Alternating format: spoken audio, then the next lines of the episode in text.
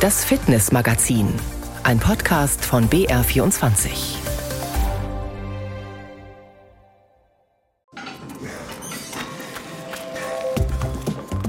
Na, welche Erfolge haben Sie in dieser Woche gemeistert? Vielleicht waren es diesmal zwei Runden mehr um den See als sonst oder der Handstand in der Yoga-Klasse hat endlich geklappt. Ihre Fitness und körperliche Gesundheit sind für sportliche Erfolge verantwortlich. Aber genauso wichtig ist der Kopf und unsere mentale Stärke. Darüber habe ich mit der Mentaltrainerin Antje Heimsöth gesprochen. Sie sagt über mentale Stärke, für mich ist es ein Teil von Gesundheit und Erfolg, weil es geht ja auch dabei, immer gesund zu bleiben. Und daher finde ich, sollte man es von Anfang an machen, im besten Fall. Von Anfang an sollte neben der mentalen Stärke auch die Fairness im Sport gelebt werden. Das ist leider nicht immer so. Die Emotionen der Eltern sind immer unheimlich größer geworden. Es wird dann hier der Schiedsrichter angegangen, es wird das gemacht und das gemacht. Sind halt sehr, sehr viele Eltern, die halt ihre Kinder weit nach vorne bringen, wollen möglichst Bundesligaspieler draus machen und so weiter und so fort. Wie ein fairer Umgang im Fußball funktionieren kann, das hören wir später in der heutigen Ausgabe des Fitnessmagazins mit mir, Sina Wende. Wer im Sport siegen will, braucht starke Muskeln und noch stärkere Nerven. Unser Kopf kann unseren Körper zu außerordentlichen Leistungen antreiben. Da ist sich die Wissenschaft einig. Ob Profisportler oder Hobbyathlet, mentale Stärke spielt immer eine große Rolle. Allerdings müssen wir das trainieren. Wie wird man mental stark? Antje Heimsöth beschäftigt sich seit Jahrzehnten damit. Sie möchte Menschen zeigen, dass mentale Stärke auch zu mehr Lebensfreude und einer besseren Gesundheit führen kann. Zunächst wollte ich aber wissen, was das eigentlich ist, mentale Stärke. Mentale Stärke heißt, dass ich am Tag X, dann wenn es drauf ankommt, meine bestmögliche Leistung abrufen kann, unabhängig von inneren und äußeren Störfaktoren. Also äußere Störfaktoren wären dann eben Zuschauer, Wetter und innere Störfaktoren sind dann eben diese Nervosität, Lampenfieber, Prüfungsangst, aber auch Selbstzweifel. Ich kann mich nicht ausreichend konzentrieren, ein heute immer größer werdendes Thema. Da steht drin bestmöglich. Das heißt nicht gewinnen, heißt nicht platziert sein. Der Fokus auf Ergebnisse löst ja erst diesen Wahnsinnsdruck aus. Und ich kann ja nicht verhindern, dass am Tag X jemand vielleicht einfach ein Quäntchen besser war oder auch mehr Glück hatte, weil ein bisschen Glück ist in jedem Sport dabei. Wie stelle ich denn fest, dass ich mentales Training brauche? Wir wissen, dass es notwendig ist, mit einem Trainer zu arbeiten, um immer besser zu werden, selbst im Freizeitbereich. Für mich ist es ein Teil von Gesundheit und Erfolg, weil es geht ja auch dabei, immer gesund zu bleiben. Und daher finde ich, sollte man es von Anfang an machen, im besten Fall. Und wenn ich Blockaden feststelle, dann tue ich das eben, indem ich merke, okay, im Training, da bringe ich Top-Leistung, gute Ergebnisse, aber im Wettbewerb kann ich die nicht abrufen. Also es gibt ein Gap, es gibt eine Differenz zwischen den Ergebnissen, die ich im Training zeige, und dem, was ich auf dem Turnier im Wettkampf abrufen kann. Und dann sprechen wir von, dann ist es vielleicht der Trainingsweltmeister oder eben eine Blockade. Und dann macht es natürlich Sinn, mal drauf zu schauen. Man kriegt immer mehr zu hören, dass Sportler und Sportlerinnen Mentalcoaches haben und für sich mhm. nutzen und dann tatsächlich auch Erfolge zeigen. Mhm. Seit wann nimmt es zu? Ja, die letzten zehn Jahre, aber ganz ehrlich, in Deutschland immer noch viel zu wenig. Ich arbeite ja auch in anderen Ländern dieser Welt, da passiert viel, viel mehr. Weil bei uns, es ist ja nicht immer greifbar. Na, ich meine, wenn ich zehnmal aufs Tor schieße, dann bekomme ich direkt eine Response. Ich sehe, der Ball ist drin oder nicht drin. Bei mentaler Stärke ist es nicht so. Ja, manche sehen dann, die Ergebnisse werden besser, aber deswegen gibt es ja trotzdem dann wieder Ups and Downs. Ja, die Ups gibt es auch ähm, für einen Sportler, der sich mit mentaler Stärke beschäftigt. Einfach dadurch, dass er an der Technik weiterarbeitet, vielleicht auch eine Umstellung vornimmt, in der höchsten, in der nächsthöheren Klasse ähm, da aufsteigt und sich wieder beweisen muss oder die Lebensumstände gerade sehr schwierig sind, da ist jemand gestorben. Äh, es bekommt mehr Aufmerksamkeit, aber sicher auch dadurch, dass Menschen wie es gibt den René Page, den ich sehr schätze, einen Sportpsychologen, oder ich, wir, wir machen ja viel auch in der Öffentlichkeit. Wir, wir machen sehr viel Podcast und Bücher und Blogartikel und dadurch wird natürlich auch mehr darüber gesprochen. Das ist ja interessant, gerade für Hobbysportler, die vielleicht ein Marathon laufen, so wie ich bald. Wie wende ich mentales Training an, wenn ich sage, hey, ich habe jetzt ein Ziel definiert, bin körperlich auch gut dabei, aber wie kriege ich das hin, dass ich jetzt zum Beispiel keine Angst habe vor diesen 42 Kilometern? Generell äh, empfehle ich Ihnen äh, zum einen, Sie haben ein Ziel, das in ein Bild zu übersetzen. Also, dass man sich immer wieder vorstellt, wie man zum Beispiel am Frankfurter Römer über den roten Teppich ins Ziel läuft. Weil wenn ich das Wochen vorher schon immer und immer wieder mache, dann bekommt das eine andere Dynamik. Dann will man es ja nicht nur im Kopf erleben, sondern auch in Reality. Also Philipp Lahm hat zum Beispiel über die Fußball-WM 2014 geschrieben, dass er vier Wochen lang in Brasilien immer wieder den Weltpokal am Finalsonntag in den Himmel von Rio gereckt hat. Und wie wir wissen, hat er ja nicht nur im Kopf, sondern dann auch wirklich live. Das ist ein ganz wichtiger Aspekt. Dann manche einem hilft, dass man den Marathon aufteilt in Streckenabschnitte und sich in, an den entsprechenden Stellen Symbole vorstellt, Bildchen, die einen weiterlaufen lassen, so dass man dann auch nicht denkt, oh, 40 Kilometer, na, sondern es sind nur noch 10. Also, dass ich es umdrehe, oh, ich habe schon so und so viel geschafft. Und dann vor allem Affirmationen. Das sind sogenannte positive Selbstgespräche, dass ich eben im Kopf äh, nicht das Negative wälze, sondern mich immer wieder durch ermutigende Worte weiter im Rennen äh, halte. Und ich sage immer, das kann zum Beispiel so was, was wünschte ich mir denn, dass ein guter Freund in dem Moment zu mir sagt. Ja, und das sage ich mir dann selbst. Es gibt ja Menschen, die eher das Glas immer halb leer sehen. Mhm. Wie kriegen die Menschen das hin, dass die jetzt doch positiv denken. Also die gute Nachricht, aus jedem Pessimisten kann ja ein Optimist werden. Also das ist nachgewiesen, das ist die sogenannte positive Psychologie. Das heißt, wir können durch Übungen wie ein Dankbarkeitstagebuch, wo ich jeden Abend mindestens drei Dinge aufschreibe, für die ich dankbar bin, weil dann schaue ich ja mit, durch, mit einer anderen Brille aufs Leben, ne? gerade in so einer schwierigen Zeit wie jetzt, denn es gibt immer Dinge, für die ich dankbar sein kann. Und Gedanken verändern das Gehirn, weil unser Gehirn ist plastisch veränderbar. Und das bis wir mal sterben, nennt man Neuroplastizität. Dass wir durch solche Übungen oder Glückstagebuch führen, so eine Wall of Happiness gestalten, auch wieder mit Bildern im Außen. Und vor allem im Sportbereich ein Erfolgstagebuch, wo ich mindestens einmal die Woche, wenn nicht gar nach jedem Training, mir aufschreibe, wo bin ich denn heute ein klein bisschen besser geworden, als ich gestern noch war. Weil es geht ja darum, wenn ich erfolgreich sein will, muss ich jeden Tag irgendwo ein bisschen besser geworden sein. Zumindest war das auch Michael Jordans ähm, Rezept. Und ähm, das dann auch aufzuschreiben und vielleicht sogar noch mit Bildern zu untermalen, so ein Erfolgsjournal daraus zu machen, das hilft einem dann auch, wenn es mal nicht läuft und die Zeiten gibt es immer, dass man sich daran erinnert, dass es nicht stimmt, wenn ich sage, nie läuft was, sondern jetzt im Moment gibt es Themen, äh, warum es nicht so gut läuft. Aber es war schon mal und daran werde ich auch wieder anknüpfen. Wie wir es hinbekommen können, das Mentaltraining in unseren Alltag zu integrieren, das hören wir später.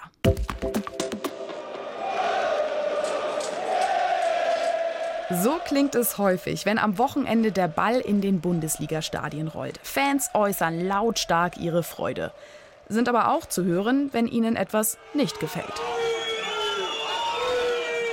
Schnell kann es dann auch zu Beleidigungen kommen gegen den Chiri, Trainer und die Spieler. Für mehr Respekt und Fairness im Fußball hat sich ein oberfränkischer Verein jetzt etwas einfallen lassen. Lasse Berger stellt das Projekt vor. Zurück, zurück, zurück, zurück, zurück. Die Elf in der Mitte. Und wir sortieren uns wieder rückwärts. Die Kommandos sind klar, das Spiel ist hektisch. Was beim ersten Hinhören nach Profisport klingt, ist ein Fußballspiel in der E-Jugend. Die Kinder sind zwischen 8 und 11 Jahre alt. Heimspiel für den TSV Köditz gegen die Spielvereinigung Bayern Hof. Weiter, Maxi, weiter, weiter, weiter, weiter, weiter. Hier sollen nur die Trainer der beiden Mannschaften über den Platz brüllen. Daran erinnert seit ein paar Monaten eine neue Werbebande. Darauf steht unter anderem: Bitte nicht vergessen, das sind Kinder. Und der Schiri ist auch nur ein Mensch. Ein Appell an alle Zuschauerinnen und Zuschauer, vor allem an die von Spielen im Jugendbereich. Die Emotionen der Eltern sind immer unheimlich größer geworden. Es wird dann hier der Schiedsrichter angegangen, es wird das gemacht und das gemacht. Ich habe so viel mitbekommen, aber wie schon gesagt, in letzter Zeit sind halt sehr, sehr viele Eltern, die halt ihre Kinder weit nach vorne bringen, wollen möglichst Bundesligaspieler draus machen und so weiter und so fort. Aber in dem Bereich hat sowas noch nichts zu suchen. Das sagt Armin Roth. Er ist seit 50 Jahren beim TSV Köditz aktiv. In den letzten Jahren habe es hier keine Vorfälle von Zuschauern gegeben, sagt er. Damit das auch so bleibt, hat der Verein die Werbebande aufgestellt. Eine Präventivmaßnahme. Denn es geht auch anders, wie E-Jugendtrainer Christian Geier weiß. Äh, das Schlimmste, was ich bisher erlebt habe, war hier zu Hause auf unserem Platz, dass die Trainer gegen die Kinder gebrüllt haben und die Eltern von den Spielern aufs Spielfeld tatsächlich gerannt sind und mit Regenschirmen hantiert haben. Und dann fallen da so Schimpfwörter wie A. Punkt, Punkt, Punkt und solche Sachen gegenüber Kindern. Wie Geier betonen auch alle anderen Befragten, dass Zuschauer und Fans ihre Emotionen meistens im Griff haben. Dennoch macht sich der E-Jugendtrainer Sorgen um die Kinder und Jugendlichen. Die werden schon viel unter Druck gesetzt, auch von den Eltern. Also der Erwartungsdruck von den Eltern, dass die Kinder nur Tore schießen oder so, ist sehr hoch. Was man häufig sieht, ist, dass die Spieler rausrufen, lass mich in Ruhe, sei leis oder heulen und gehen vom Platz und wollen nicht mehr weiterspielen. Nach solchen Vorfällen gebe es in der Regel klärende Gespräche. Die Lage beruhige sich dann wieder, sagt Geier. Inzwischen ist Halbzeit. Der TSV Köditz liegt mit 1 zu 2 zurück. Erwartungsdruck wollen die Eltern, die heute hinter der Bande stehen, aber keinen aufbauen. Man soll sein Kind unterstützen und sicherlich freut man mal an oder ist richtig emotional dabei. Aber alles andere ja, sollte zu Hause bleiben. Mir ist es wichtig, dass mein Kind vor allererster Linie jetzt in der E-Jugend Spaß hat und dass sie auch lernen, auch wertzuschätzen, wenn die andere Mannschaft gut ist. Und dann ist Schluss. Der TSV gewinnt am Ende noch mit 3 zu 2. Von überkochenden Emotionen war in Köditz heute nichts zu sehen. Die Werbebande, die an fairen Umgang auf dem Fußballplatz erinnern soll, in Köditz scheint die Präventivmaßnahme zu funktionieren. Tolle und leider wichtige Aktion. So, wir rollen jetzt auch einen Werbebanner aus. Bouldern mitten in der Stadt. Frei zugänglich und kostenlos. Das ist ab sofort möglich im Münchner Osten im Stadtteil Ramersdorf. Denn eine unheimliche, fast verkommene Unterführung der Rosenheimer Straße hat ein neues Gesicht bekommen. Das Kraxel-Kollektiv, eine Initiative aus kletterbegeisterten Münchnerinnen und Münchnern, hat dort eine der größten frei zugänglichen Boulderwände der Welt geschaffen. Für wen die riesige Rosi etwas sein könnte, erklärt Maxi Gemsjäger vom Kraxel-Kollektiv. Also es ist schon geplant, dass die Boulderwand alle anspricht, also dass der Opa mit seiner Enkelin hier bouldern gehen kann und beide haben Spaß, aber auch, dass irgendwie Profi- oder Hobbysportler hier zum Trainieren vorbeikommen. Das Prinzip ist wie bei einem Spielplatz. Kraxeln auf eigene Gefahr. Natürlich wird alles regelmäßig gewartet. Die offizielle Eröffnungsfete steigt am 26. September. Ja, beim Bouldern braucht man volle Konzentration, guten Grip und starke Nerven, wo wir wieder beim Mentaltraining wären.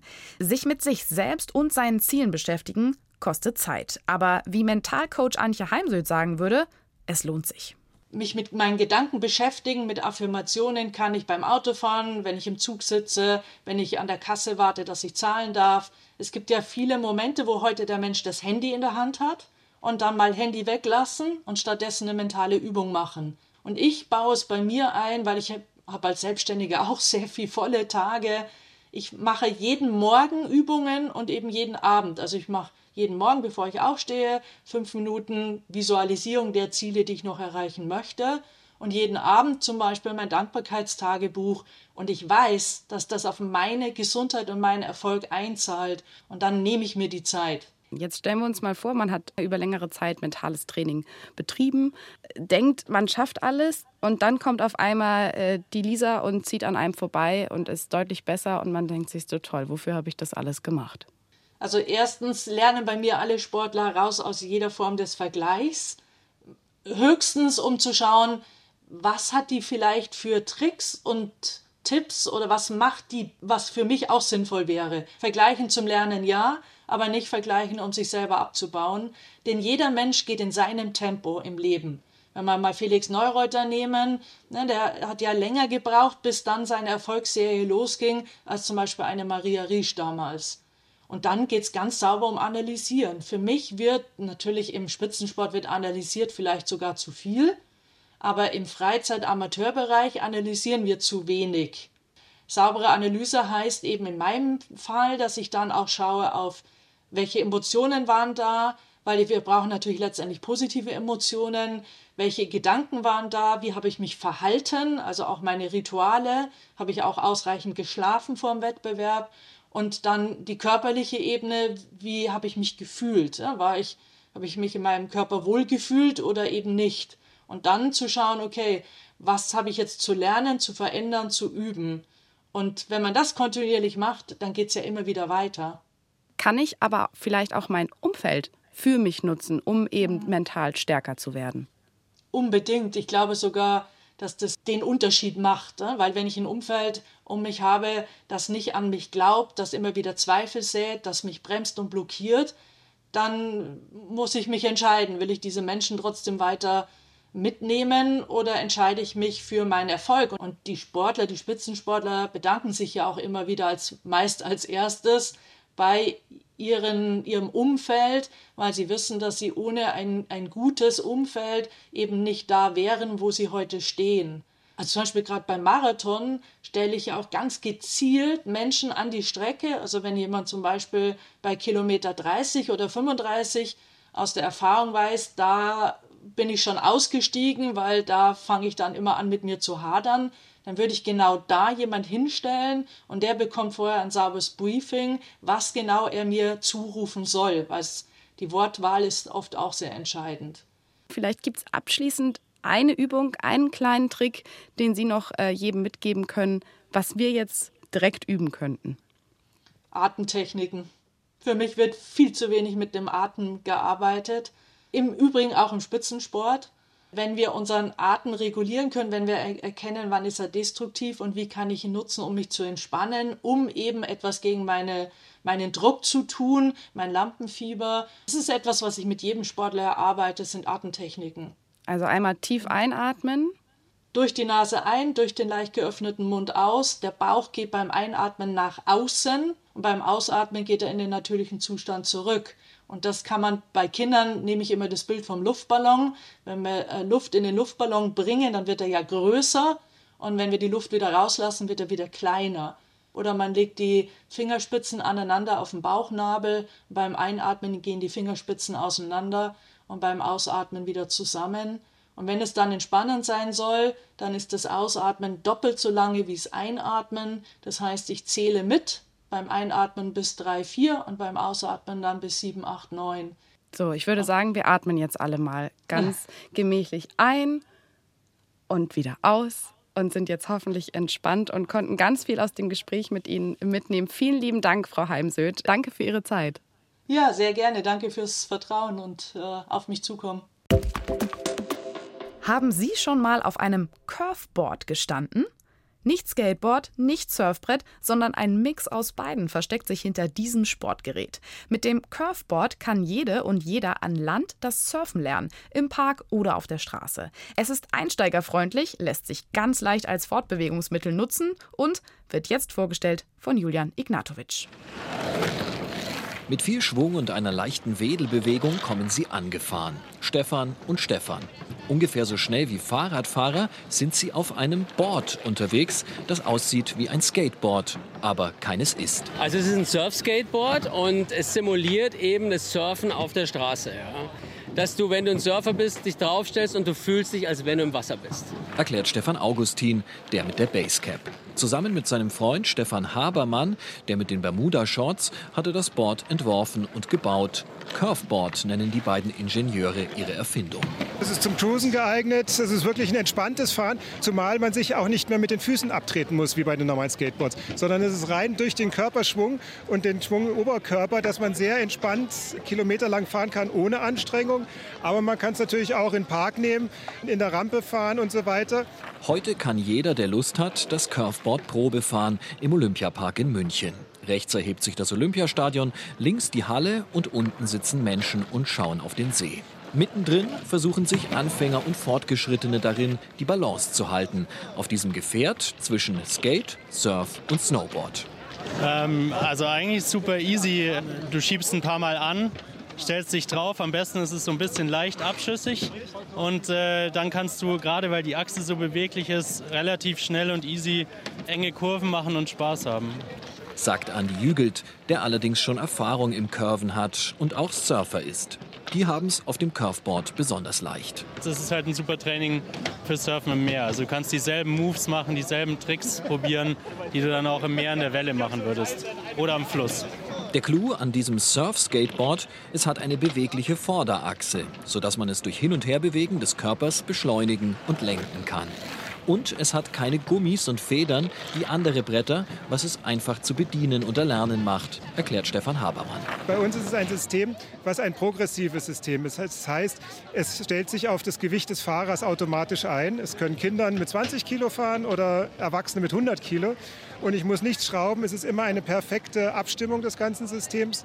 Die Vorderachse bei hohen Geschwindigkeiten gerät nicht ins Flattern wie bei Skateboards. Und das sind eigentlich so die frappierendsten Unterschiede. Elena fährt normalerweise Skateboard, probiert heute aber mal das Curveboard aus und ist begeistert. Man kann viel mehr lenken. Mit die normale Skateboard, man kann gar nichts lenken, weil es richtig hart eingestellt. Und das Gefühl mit diesen Achsen, es ist anders. Es ist äh, viel beweglicher. Man kann äh, Carving machen. Es ist eine andere Modalität, andere Gefühl. Und die Anfänger sind natürlich wesentlich vorsichtiger und langsamer unterwegs, aber auch sie können gleich losfahren, so wie Michael. Das war sehr, sehr gut, ja. Also uner unerwartet, aber gut. Stefan Augustin, der mit der Basecap, gibt ein paar Erklärungen. Du holst eigentlich den Schwung aus dem Oberkörper raus und überträgst den Oberkörperbewegung in die Fußbewegung. Ja? Man kann richtig zuschauen, wie Anfänger Michael mit jeder Minute sicherer wird und dann auch schon die erste Kurve fährt. Erschöpft stellt er das Curveboard nach einer guten Viertelstunde zur Seite. Also ich fand es jetzt für die kurze Zeit, die ich gefahren bin, schon ziemlich anstrengend. Aber wahrscheinlich ist es auch bloß so anstrengend, weil man jetzt sowas nie macht. Also da spricht man ja Muskelgruppen an, die man sonst nie benutzen würde. Surfen an Land. Eine Möglichkeit zum Einstieg vor dem Wasser oder einfach zur Fortbewegung durch die Stadt, den Park, zur Arbeit. Hilft auch der Fitness. Für 300 Euro kriegt man so ein Curveboard und kann direkt loslegen. Ob mit oder ohne Curveboard, dieser Tipp hilft auch der Fitness. Der Profi-Fit-Tipp. Hallo, mein Name ist Andreas Obst. Ich spiele Basketball beim FC Bayern München. Aktuell frisch gebackener Weltmeister und ich gebe euch den Tipp: Ernährt euch gut, habt Spaß am Sport, geht ab und zu mal eine Runde vor die Tür, ein bisschen spazieren gehen, ob es eine halbe, dreiviertel Stunde spazieren ist. Man kann auch mal schwimmen gehen, Fahrrad fahren, einfach ein bisschen die frische Luft draußen genießen. Also muss nicht mal bewegen, auch einfach mal in der frischen Luft sein, ein bisschen Sonnenstrahlen oder das Vitamin D. Das denke ich mal, tut einfach für den Kopf ganz gut, einfach so ein bisschen Stressabbau und äh, positive Energie sammeln. Ich hoffe, Sie konnten in dieser Sendung auch positive Energie tanken und starten mental stark in Ihre nächste Fitness- und Trainingseinheit. Tschüss und bis zum nächsten Mal.